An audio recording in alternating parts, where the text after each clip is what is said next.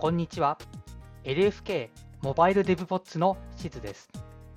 このポッドキャストでは、LINE 福岡、通称 LFK でのスマートフォン向けクライアント開発の現場で使われている技術の紹介から最新の iOS、Android の開発技術の解説、さらには福岡で働くさまざまなバックグラウンドを持ったエンジニアにフォーカスしていきます。なお、このポッドキャストは国内外のエンジニアに向けたものですので、日本語、英語のエピソードを用意しております。はい。では今回も始めていきたいと思います。皆様こんにちは。えー、こちらのシリーズでは、コミュニティで話されている SWIFT の最新情報や共有されている知見について話していきます。特に僕が日頃趣味でウォッチしている SWIFT フォーラムズという SWIFT について話すための公式サイトの内容を中心に見ていきたいと思います。また、話している内容はすべて GitHub に詳細を記載しておりますので、もしご興味があればそちらもご参照ください。はい、今回も SWIFT コンカレンシについて話したいと思います。えー、今回は Async 関数がどこで動くのかということについて SWIFT5.5 で問題が見つかりまして、それの修正をするプロポーザルとなっています。まず今回使用する用語についていくつか紹介します。えー、まず、分離という言葉を使います。でこの分離というのは、えー、アクターによってデータ競合から守られている状態のことを指します。で、もう一個、えー、こっちが今回のメインなんですけれども、 executor と呼ばれるオブジェクトがありまして、これがあの ASIC 関数を実行するオブジェクトです。で、アクターもこの executor を持っているんですけれども、特に serial executor と呼ばれまして、一度に1つの処理を実行するエグゼキュータというものを内部に持っています。はい。では、早速、問題点について見ていきたいと思います。今回問題となっているのは、アクターに分離されていない ASIC 関数、通常の ASIC 関数がどのエグゼキュータで実行されているかということが問題となっています。で、これに関しては、これまで明記はされておらず、実装の、ま都合でちょっと問題が起きていたというのが、えー、ことの発端というか、天野も原因となっています。で、現在の実装なんですけれども、このアクターに分離されていない ASIC 関数は、この意図的に今実行されているエグゼキューターを変更することができないんですね。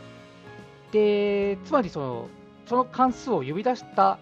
えー、エグゼキューター上で実行されるという仕様になっています。で、今、関数が呼ばれるというふうに言ったんですけれども、もう少し正確に言うと、えーと、3つありまして、まず1個が他の ASIC 関数からこの関数が呼び出される。で、2つ目が、その関数の中で別の ASIC 関数を呼び出して、で、処理が終わって、レジュームするタイミング。で、3つ目が、えーと、例えば with unsafe continuation とかを使って、で、その結果が返ってきて、またあのレジュームするタイミング。こういったものを、えーと、関数が呼び出されるタイミングというふうに、えー、しています。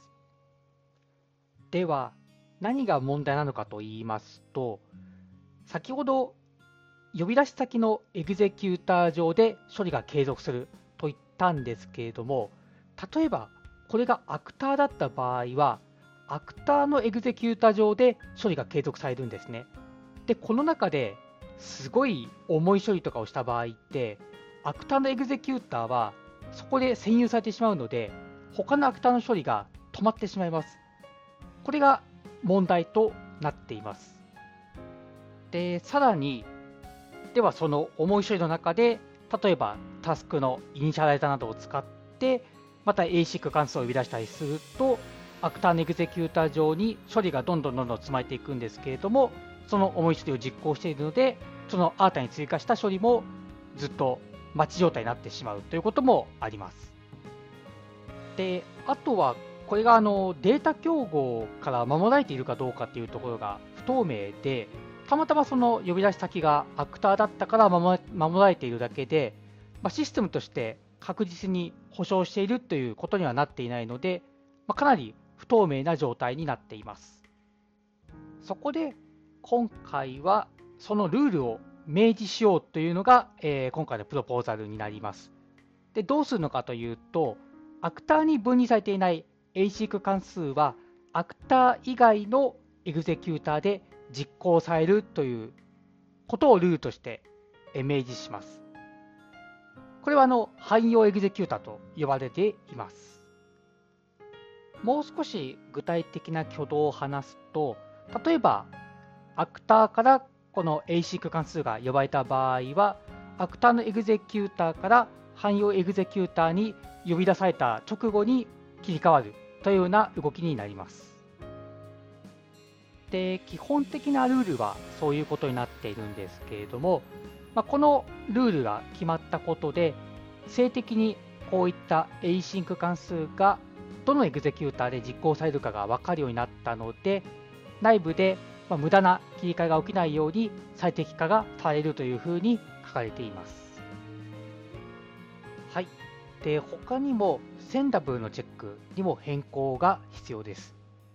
これも今のルールですと、ちょっと不都合が起きる部分がありまして、何かと言いますと、アクターに分離されていない async 関数の引数とか元位置にセンダブルでない値を使うことができます。こうすると、例えば、えー、アクター内部の async 関数からアクターに分離されていない async 関数にアクター内部のセンダブルでない値を渡すことができてしまいます。そうすると、そのアクターに分離されていない async 関数の中で、えー、他のエグゼキューターからその値にアクセスできてしまうという場合があります。また、その値を戻り値として使った場合も、戻った先でまた別の executor でその値にアクセスすることができてしまうというような状態になります。なので、今回ルールの変更としては、すべての async な呼び出しの引数と戻り値は Sendable でなければならないというルールが追加されます。ただし、呼び出し側と呼び出し先が同じアクターで分離されている場合ですとか、呼び出し側と呼び出し先がどちらもアクターで分離されていない場合、どちらも汎用のエグゼキュータで実行されている場合に関しては、センダブルでない値を使うことができます。はい、ということで、いくつか変更を見ていきました。で、今回の変更に伴って、ソース上で変更が必要な点についても書いてあったんですけれども、えーと、ここはちょっとちゃんと読みて読み解いているかどうかはちょっとわからないんですけれども、まあ、あの今、あのデータ競合が起きる例で紹介したように、アクターからアクターに分離されていない ASIC 関数を生み出す際に、アクターのセンダブルでない値を渡していた場合、ここに関しては、えーと、おそらくセンダブルチェックが走って、ワーニングとかエラーが発生するので、ソースの変更が必要になるのではないかというふうに書かれていると思います。で、まあ、将来的な検討事項もいくつか書かれた書かれていたんですけれども、今回の提案は、どちらかというと、まあ、コンパイラが頑張って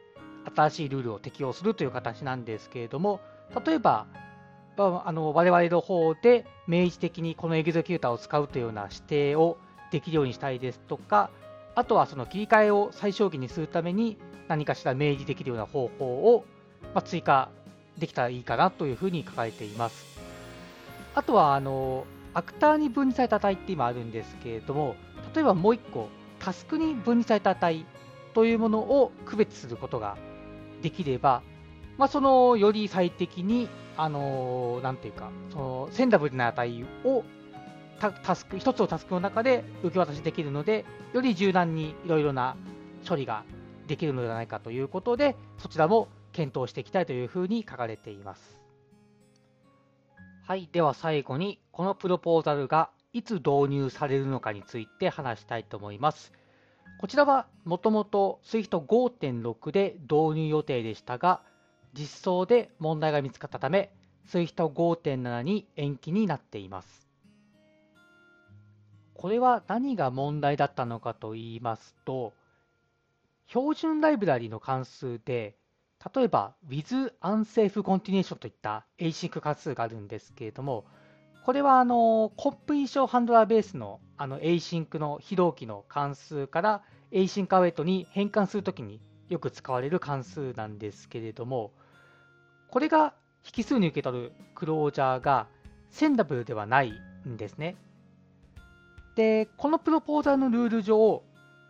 例えば呼び出し先がアクターだった場合って、この async 関数はアクターに分離されていないので、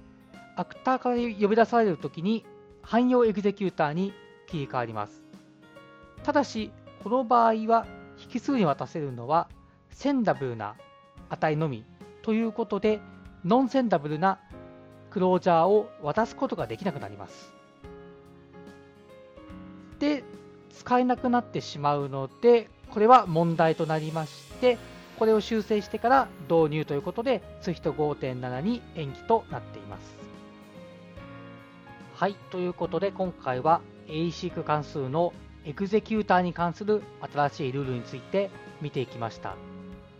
もともとこのプロポーザーのきっかけは、あのあるエンジニアが 4Lab に、まあ、Swift 5.5を使っていて、